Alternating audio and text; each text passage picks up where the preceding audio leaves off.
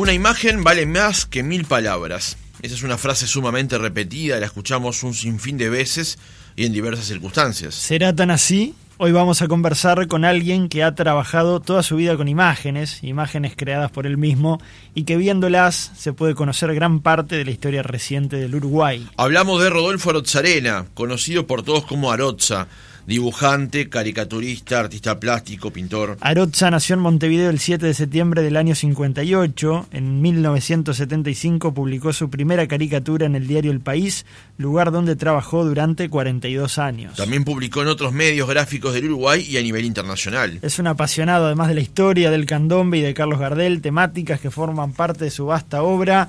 Rodolfo Arena. Arocha, bienvenido a otra mañana, ¿cómo estás? Bueno, buen día. ¿Cómo están, muchachos? Muy bien. Muy bien, con, muchas ganas. Está tan embromada la cosa, tan embromada está la cosa que me llaman a mí para llenar el boquete ese en la mañana. ¿No hay invitados? No, no es así. De ninguna manera. Hace días que, queríamos conversar contigo. Tenés un gran amigo acá, Jorge Pitaluga, en los controles. Por supuesto. Que te mando un abrazo. Muchos años hace que lo conocí de pibe. Este, cuando todos éramos más jóvenes, te estoy hablando por lo menos 30 años. Eso habla mucho de su selección de las amistades también, ¿eh?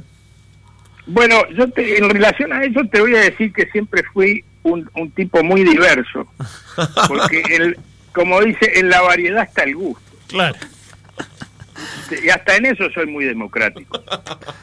Qué bárbaro. Arocha, tenemos varios temas para, para conversar contigo. Eh, una trayectoria dedicada a, lo artístico o, pasaste por otras actividades antes de, desembocar en, lo que has hecho durante tantos años? Eh, bueno, yo siempre me dediqué, siempre fui un tipo muy aburrido porque siempre decidí cerrar el foco y dedicarme a lo mismo. Este, y esa actividad intimista, es, es todo lo que tiene que ver con concentración en, la actividad que uno está haciendo. No quiere decir que otra gente que tenga otras actividades no se concentre, pero este, esta es una actividad donde entre los lápices y los pinceles y el, y el plano donde uno va a trabajar y uno, la relación es, muy, muy, muy personal e, e, intimista, ¿no? Y siempre me sentí muy, muy cómodo en eso, muy, muy apasionado por eso.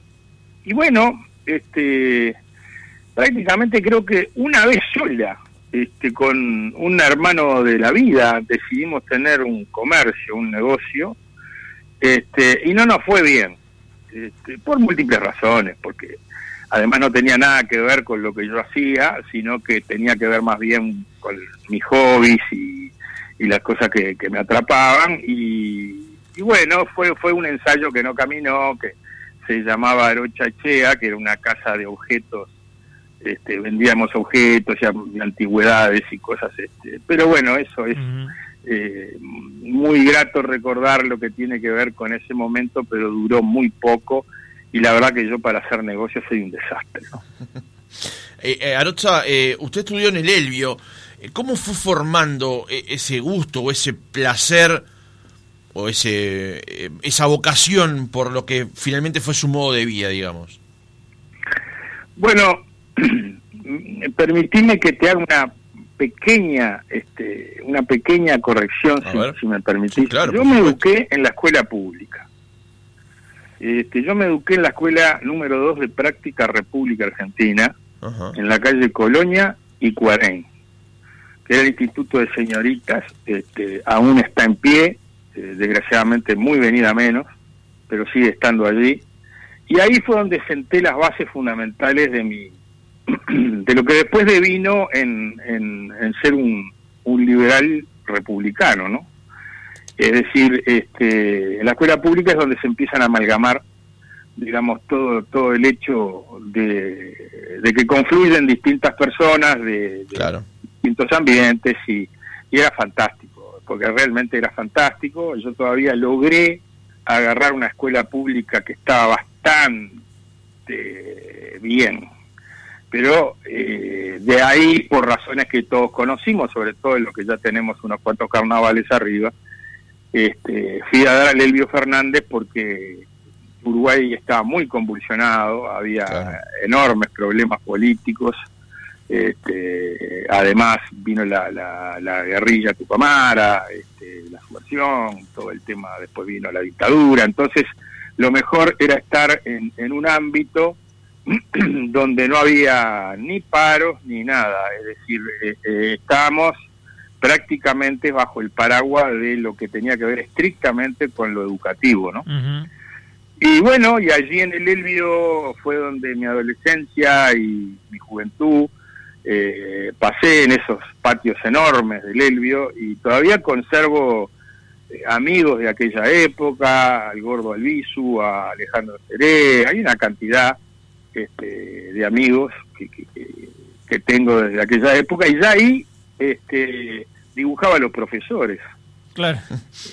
Eh, entonces, claro, era una mezcla porque yo ingreso a Elvio Fernández en el año 71 pero antes del 71 ya la, caricatura me interesaba muchísimo, eh, sobre todo por lo que veía en los diarios. ¿Qué veías?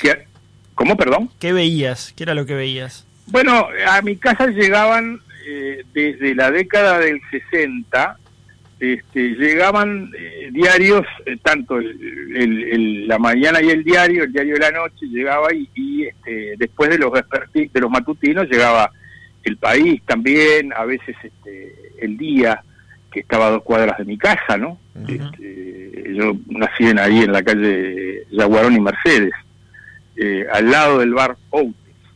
Entonces, eh, para mí estar en contacto con, con, con diversos medios de prensa que veía, había mucho diario, la gente leía mucho más que diarios y era impresionante la propuesta que había. Y había caricaturistas que eran realmente muy interesantes, muy interesantes. Y a mí me atrapaba eso. Me atrapaba eh, sobre todo, eh, me daba mucha gracia porque se ve que ya tenía desde el comercio de mi padre, este, ellos, mi, madre y mi padre tenían un taller de fábrica de camisas donde le tomaban medidas a los clientes y yo colaboraba ahí alguna manera anotando las, las, las, este, medidas que me cantaban, que me iban diciendo, y yo observaba a la gente ahí, y quizá ahí fue donde terminé, este, digamos, encendiendo o alimentando más, eh, digamos, la llama de lo que después me, me terminaría este, colmando absolutamente como, como la actividad que desarrollé como medio de vida, ¿no? ¿Tus padres eran uruguayos? Sí, sí, sí, sí. Y del interior los dos. Del interior. Es, decir, en aquella época, te estoy hablando, yo nací en el 58, nací antes que la radio Clarín. este, curiosamente, eh, por supuesto que que Oriental también se escuchaba, ¿no? Eh, ni que hablar, eh, eran las radios y Carve también. Eh, por supuesto que, que eso era otra época donde la radio acompañaba muchísimo, tenía una cuestión muy intimista, los programas que había estaban compuestos por, por este, gente que, que le interesaba desarrollar temas más en profundidad, y, bueno, y eso de estar en el taller con mis padres, este, por ser ellos del, del interior, que, vinieron a Montevideo, tenía un espíritu de lucha, de trabajo muy grande, y ahí fue donde cultivé los valores fundamentales que, en la vida me, sirvieron mucho. Eh, uno tiene la, la impresión de que en esa época que nos estás contando, había mucho más énfasis en la palabra, en lo escrito, porque los medios más masivos eran así, ¿no? A diferencia de hoy, donde la imagen está presente constantemente en nuestra vida, ¿no? En las redes sociales, en la televisión, en las series, en el cine, en fin. Eh, eh, eh, ver una imagen, me imagino, en el diario, era lo llamativo, era lo, lo extraño, lo raro, quizás. a ver, me gustaría un poquito puntualizar al respecto de, de, tu, de tus comentarios, ¿no? Este, las imágenes siempre llamaron la atención independientemente a la época que fuese. Eh, es evidente, es evidente que con el desarrollo de los medios y la tecnología, ha pasado algo que se ha masificado, ¿verdad? Este, pero la, la imagen siempre llama más este, la atención que otro tipo de cosas porque es un inmediatamente es un, un, elemento que cuando uno la ve lo percibe por tener la posibilidad de ver, de ser vidente, de, ver. Entonces, este, eh, eh, digamos, la persona que puede captar inmediatamente lo que ve saca su conclusión inmediatamente, desde que está viendo algo, saca una conclusión. Y en la época que me tocó a mí vivir, este, todavía no estaba tan desarrollada la frivolidad. Es decir, había gente frívolo desde, la noche de los tiempos, ¿no? Pero la gente se ocupaba de otra cosa y no tenía demasiado tiempo para perder en minucias. ¿Por qué?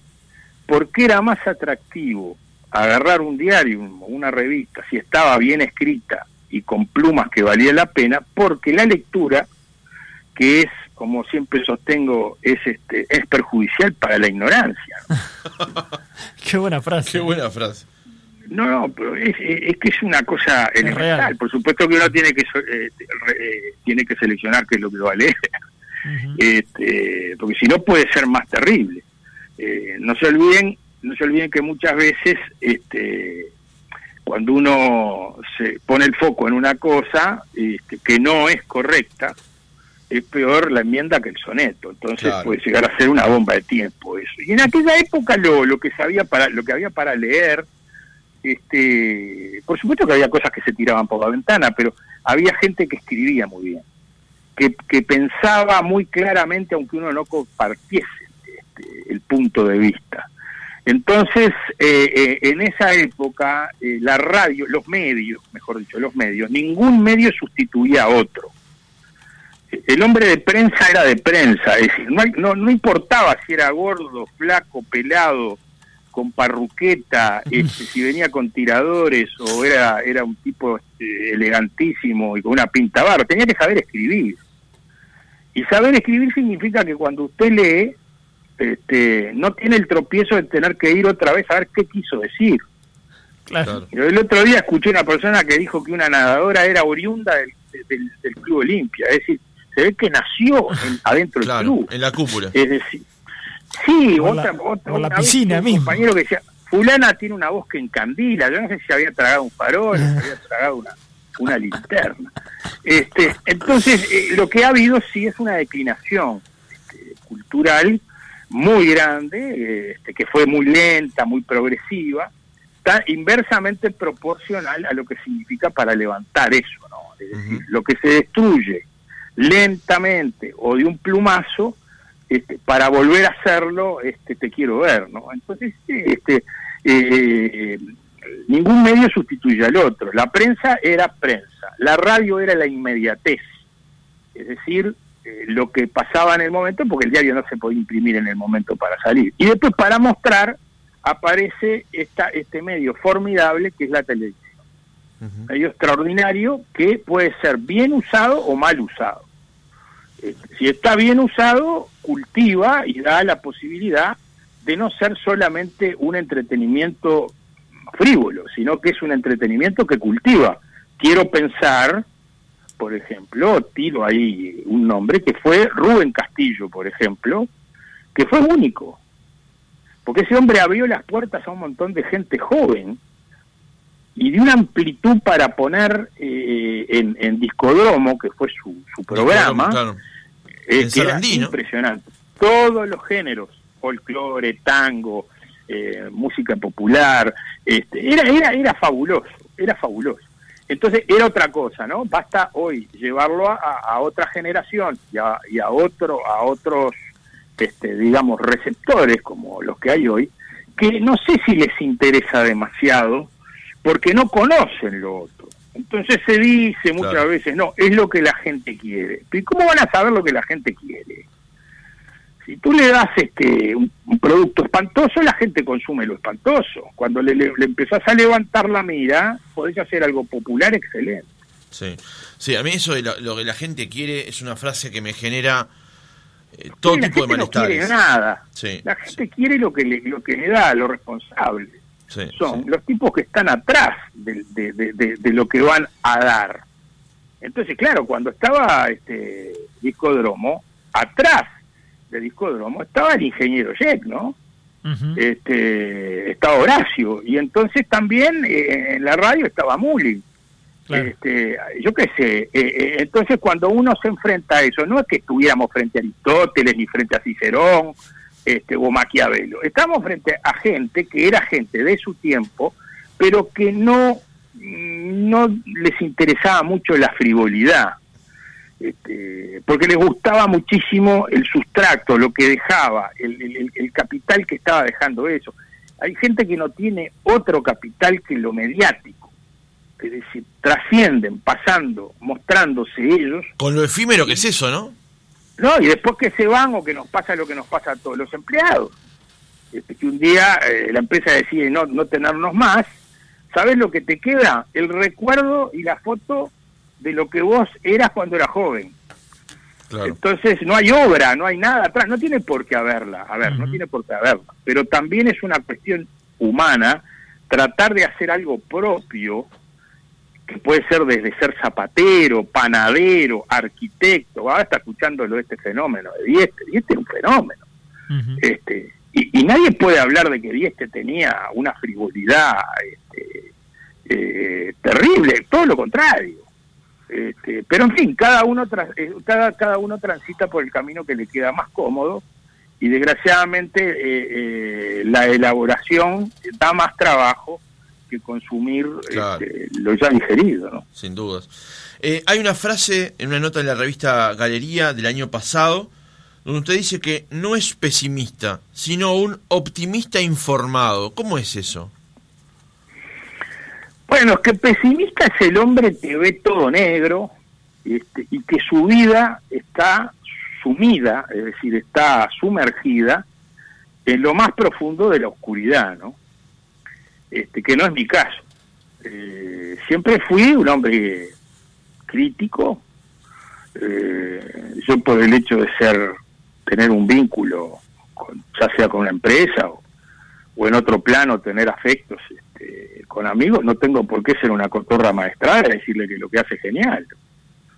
Este, y si hay cosas que están bien hechas, eh, bienvenidas.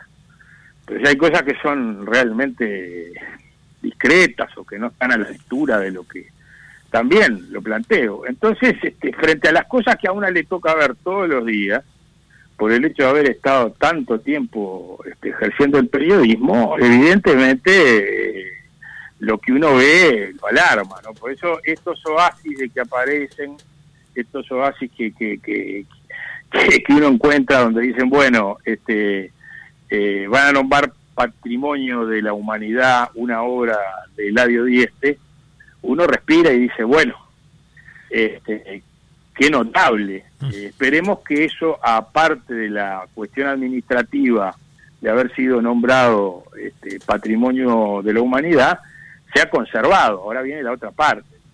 Claro. Arocha, visto- ¿Sí? eh, ¿y, y dónde o cómo entró la, la política? Eh, nos contabas, bueno, de, de los tiempos en donde tú fuiste Difícil. joven, que, que ya eran tiempos bastante convulsos en lo político, pero en aquel taller de, de tus padres, eh, a través de la radio, a través de la prensa, estaba el debate político, porque en definitiva eh, muchos te, te reconocen por eso, ¿no? Por la caricatura política o por el dibujo político. Eh, bueno, lo que pasa es que hay un hecho este, que es absolutamente irrefutable. ¿no? Es decir, la sociedad uruguaya siempre fue una sociedad muy politizada, tremendamente politizada. Es, es mentira que, que la, la política no le interesa a nadie. Eh, la política interesa, lo que a veces no interesa es la, la, la- la- este, el maquillaje que a veces se hace de lo político, dan, dan señales con- confusas a quienes, al soberano, digamos, a quienes, ten- a quienes ejercemos el voto. Este, en- eh, fíjate, yo nací en el 58. Este, no sé si nací para mal o para bien. Nací cuando se, se, inundó el país y cuando ganaron los blancos. Este, Exacto. Entonces, ¿qué quiere, ¿qué quiere decir? En aquella época había colegiado, ¿no? Digo eso porque porque muchos muchos muchachos no saben lo que era eso. El presidente era uno por año. Donde había una mayoría por los que habían ganado y este y otra minoría por el partido que había sido este, desplazado, que el Partido Colorado, ¿verdad? Que es, desplazado después de 90, de 90 años, claro. Por un perdedor, esto lo digo para los jóvenes que dicen, no, fulano es un loser, ¿no? Y se, y se ponen en la cara el, pulgar con el índice en la frente marcando una L del loser. Este, perdedor, con un perdedor como el viejo Herrera, que es todo lo contrario. Era un luchador, un combatiente, combatiente de las ideas. y el viejo Herrera tenía como 80 años y seguía recorriendo el país. Y, este, y logró, una, con una coalición logra ganar y desplazar este, al oficialismo. Eh, y entonces, bueno, toda esa efervescencia yo la viví durante años porque yo vivía a la vuelta de la Casa de los Lamas. En la calle Uruguay y Curiales estaba la, la, casa de y, y en la calle Mercedes, a la vuelta, si uno trazaba un eje, en la misma posición había un club de gestido que después terminó siendo presidente de la República. Este, entonces, la política estaba en el bar, la política estaba en la calle, en la feria. Este, yo no sé, en mi época es probable que, a ver, estoy viejo, eso es clarísimo pero en mi época yo recuerdo que se gritaba, por ejemplo, Viva Valle, había borrachos que gritaban Viva Valle. Yo nunca más vi, borrachos sí, pero gritando Viva Valle no. Este, y la última vez que encontré un, grito que, me quedé sorprendido fue en el cementerio central donde gritaban Viva Valle que me retrotrajo a, la época de, la década del 60. Cuando murió Jorge Valle. Cuando murió Jorge Valle que recuerdo que por la boca de un arco que entraba al último cuerpo del cementerio, es decir, el tercer cuerpo, por ese arco de medio punto que, que, que, que era este, un aluvión de gente, parecía la boca de un, de un dragón que iba saliendo gente y gente, venía este un negro gritando viva Valle, negro retinto, ¿no?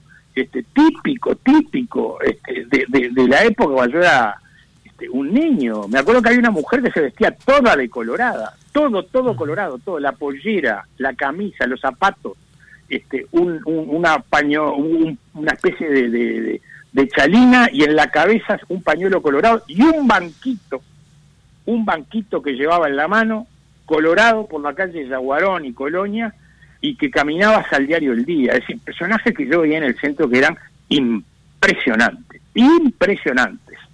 Este, y bueno, todas, todas esas cosas, todos esos recuerdos, toda esa, esa, esa cosa de una época que tiene que ver con algo que no digo que sea mejor, era distinta, era distinta. Pero no, insisto, no había un grado tan, tan desarrollado de la estupidez. Y por supuesto no estaban, la, no estaban las redes. Claro.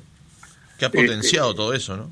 Es que yo no tengo muy claro si las redes son tan este, terribles o es la gente que es terrible y que a la red la este, a las redes las ha deformado. Y digo esto porque la, la, televisión, este, como, como, como otros medios, y las redes también, llámese Facebook, llámese Twitter, eh, Instagram, depende de quién las usa y para qué las usa. Entonces, es un vehículo para. Ahora, si ese vehículo se usa para, en aras de, entre comillas, decir, bueno, pero eso es democrático, ese es otro tema que la gente tenga la libertad, ese es otro tema, esa, eh, eso es, es, es, otra historia. Este, si eso eh, eh, se, se, termina convirtiendo en, un volcán de pasiones y de insultos y de, y de intolerancia, este, digamos, masificada y, amplificada, este, no contribuye a, porque hay siempre gente más joven que uno que observa, ve eso y no es una buena señal, este, no es una buena señal, me parece a mí, yo qué sé. Arocha, ¿cómo es el proceso creativo por el cual usted llega a hacer lo que hace? ¿Cómo lo piensa? ¿Cómo lo ejecuta? Bueno, yo pienso en imágenes, que ese es una, un problema grande que, he tenido con los, los jefes de redacción, no todos, tuve algunos jefes de redacción, jefes de política, eran tipos muy muy preparados, muy entrañables, muy rápidos, mentalmente captaban cómo es la cosa. Pero es un proceso distinto al del periodista que piensa en palabras, ¿no? Este, y la palabra es la que genera todos los problemas. La palabra tiene un significado intrínseco muy concreto, muy puntual. Puede tener una acepción distinta, pero la palabra es muy concreta. Pero el dibujo es una cosa que hay cosas que no se pueden dibujar y hay cosas que sí. Este, la honestidad yo nunca la pude dibujar. No sé cómo se dibuja la honestidad. este, puedo dibujar la violencia, puedo, puedo dibujar este, la picardía, puedo dibujar distintas cosas, pero la honestidad no sé cómo se puede dibujar. ¿Y cómo es el proceso? Eh, es un ejercicio que uno va haciendo con muchos años, tratando de llegar a la síntesis, que es el camino más difícil muy difícil llegar a la síntesis, muy difícil porque requiere un entrenamiento y tratar de, que sea lo más cercano posible al que está informado, porque traté de dibujar toda mi vida para la gente que está informada, ¿no? Por eso no le pongo texto a las a, los trabajos, a las ilustraciones, a los dibujos. No les pongo texto porque trato que además se perpetúen en esto que se entienda bien, de que pueda servir para que eso se pueda reeditar, se pueda hacer. Claro. ¿Qué es lo que yo hago en, en, mi Instagram? Eh, si vos entras a, a, a Daroxa Dibuja, al sitio oficial mío, este, ves dibujos que, que tienen validez hoy porque en definitiva lo que está pasando es que esa imagen se adapta. Ahora, he descartado las imágenes de situación. Este, puede ser momentánea, pero eso tiene vida efímera muy corta, ¿no? Es un éxito. Dicho ¿Eh? sea de paso, el Instagram es un éxito. Encontraste allí un lugar eh, para expresar. Tenés más de, de, de 8.000, casi 9.000 seguidores. Es, una... Sabés lo que pasa, que, que, yo trato de seguir con mi línea, que es respetar a la gente que me sigue. Eh, si no quiere decir que yo piense, este, ni que ellos piensen igual a lo que yo pienso. De ninguna forma. Este, además he recibido críticas, este, eh, algún insulto, eh, lo que fuere, pero la gente tiene que manifestarse, tiene que manifestarse. Prefiero que se manifiesten con respeto, porque yo respeto para que me respeten, pero es un vehículo formidable, pero los dibujos de situación, vamos a suponer, que dicen, no, pero ¿por qué? ¿Por qué no haces este, no publicás aquel dibujo? Porque aquel dibujo que hace referencia, que no sé cuál es, ya perdió vigencia y dentro de 60 años no tiene más vigencia, y dentro de 100 ni que hablar. Pero hay cosas que sí tienen vigencia porque son personalidades fermentales en la vida este, de un país, ¿no? Fíjate que yo ahora estoy trabajando con un proyecto de hacer un nuevo libro que sale este año. Eh, un nuevo libro que, que era necesario que lo hiciera porque eh, adapté dibujos para ese libro, los tuve que recomponer, otros no, eh, porque hay cosas que me pareció que de acuerdo a gente que seguidora y que me ha dicho, bueno, ¿cuándo va a ser esto?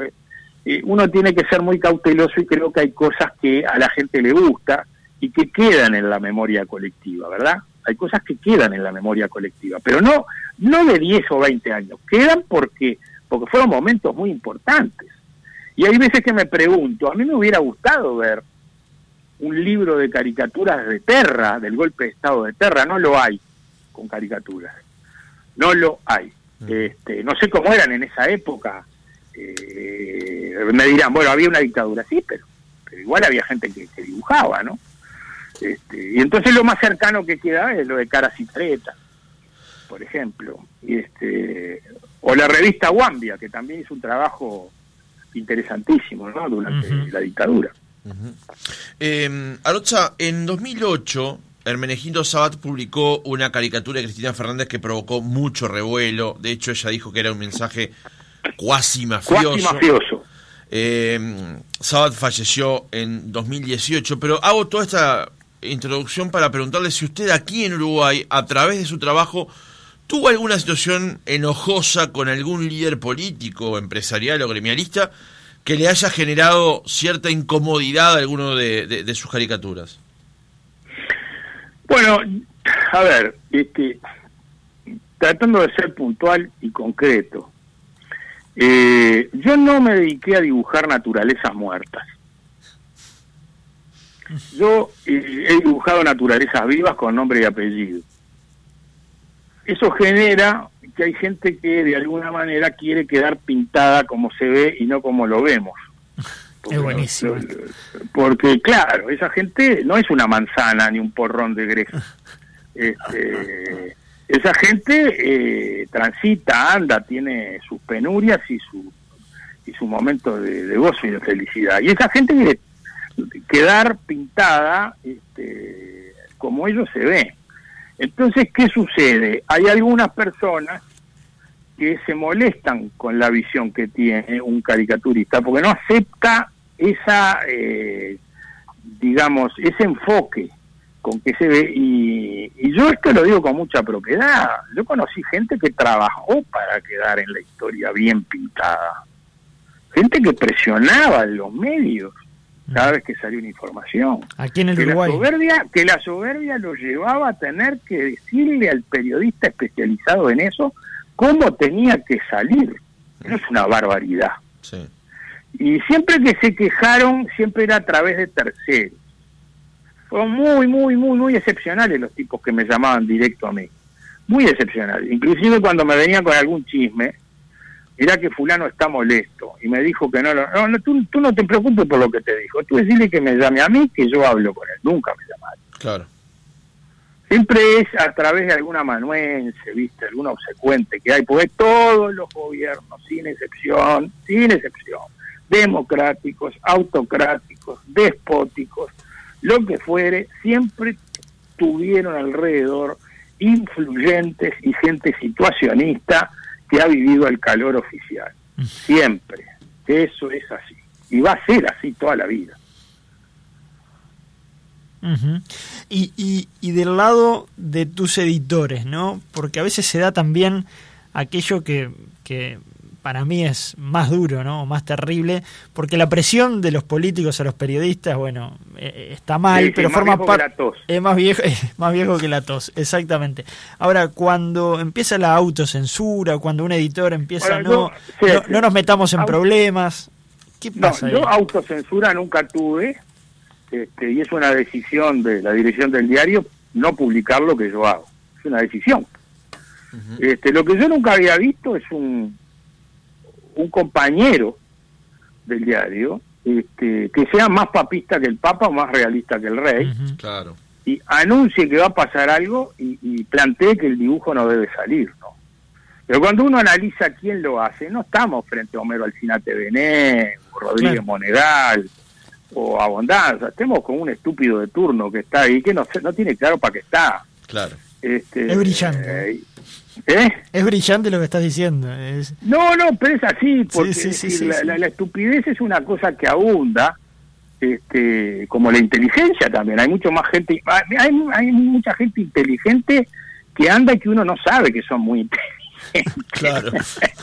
porque es uno el que falla, no, no, no el que analiza y que es inteligente. Pero hay mucho idiota. Y, este, y entonces esa gente que come todos los días se desayuna con la friboleta, ¿viste? En vez de proboleta es friboleta.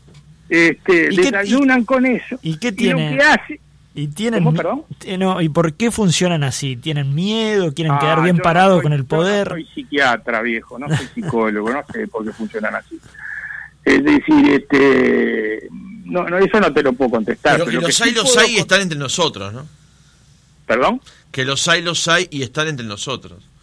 Pero no te quepa duda, no te quepa duda, si hoy día es insólito, hay veces que, te encontrás con gente, ves, ves, va a un mostrador o a una tienda. Este, primero que no hay una sonrisa. Acá la gente atrás del mostrador no sonríe. No sé qué pasa, pero no sonríe. Este, es difícil encontrar eso. Y hay veces tienen dificultad de comprensión muchos muchachos, no tienen vocabulario.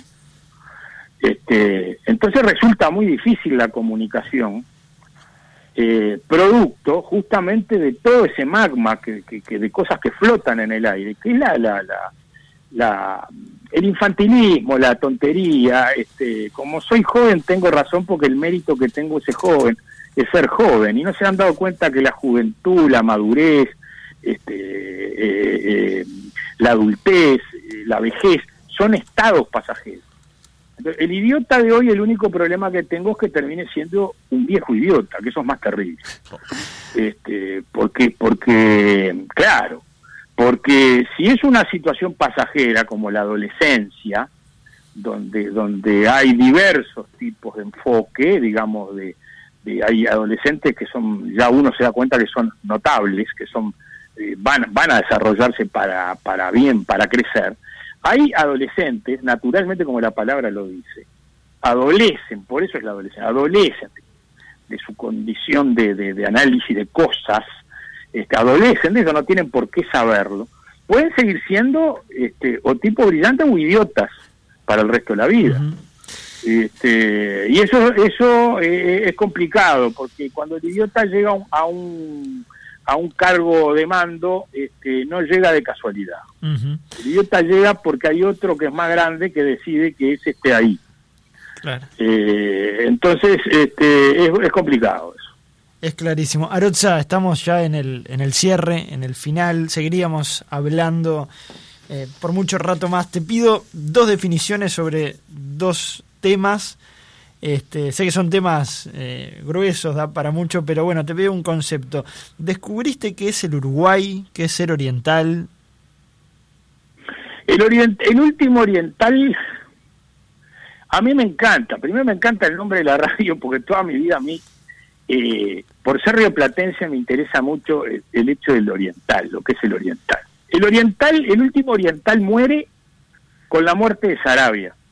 Un caudillo formidable, lindísimo, un caudillo lindísimo, precioso, pero fantástico desde el punto de vista, todo, todo, todo. Este, ahí muere el último oriental, después viene el uruguayo. Con, con Pepe Valle aparece el uruguayo no, no el oriental. Uno puede autodenominarse oriental por una cuestión de que eh, eh, es lindo, los documentos, inclusive decía oriental el casado, eh, tantos años de edad, este, que eso no sé si sigue existiendo. Tengo una confusión, en la cédula creo que decía oriental, ahora no dice.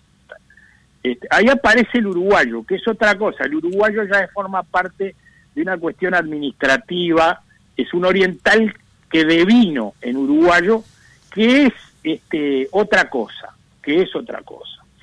Este, pero en fin, eh, ¿cómo decirte? Yo, ya no tengo el tema estricto de lo que es la frontera, me, me, complica un poco la cosa porque no sé si somos este, argentinos parados en tierra brasilera, no sé cómo es la cosa. da para... ¿Qué somos? Si es un país innecesario, no tengo muy claro. Da para un gran este, debate. Eh, eh, somos más largo que la esperanza de pobre. ¿Cuáles son las mejores cosas de la vida, Arocha? Ah, los afectos. Los afectos, no te quepa, los afectos. este, el proceder bien, disfrutar de los buenos momentos, porque en eso sí tiene razón el presidente, que es ahora. Es decir, no hay que perder el tiempo con un buen momento, hay que, ahí mismo, este, disfrutar de, un mate, un buen mate se va, un asado, con los amigos, de la música, este, y reírse, que es gratificante, es buenísimo. Reírse y levantarse con un... En el cenit tiene que haber un objetivo que es ser feliz. Yo me propuse a ser feliz hace muchos años, me cuesta mucho porque a medida que va pasando el día se me empieza a desbarajar la cosa, pero, pero este, no sé, eh, el humor es fundamental. Gracias, Arocha, Rodolfo Arocharena, por haber estado con nosotros esta mañana. Bueno, el agradecido soy yo, le deseo larga vida con el programa y no me queda otra reflexión que decirte que para mí hoy fue otra mañana. Un abrazo.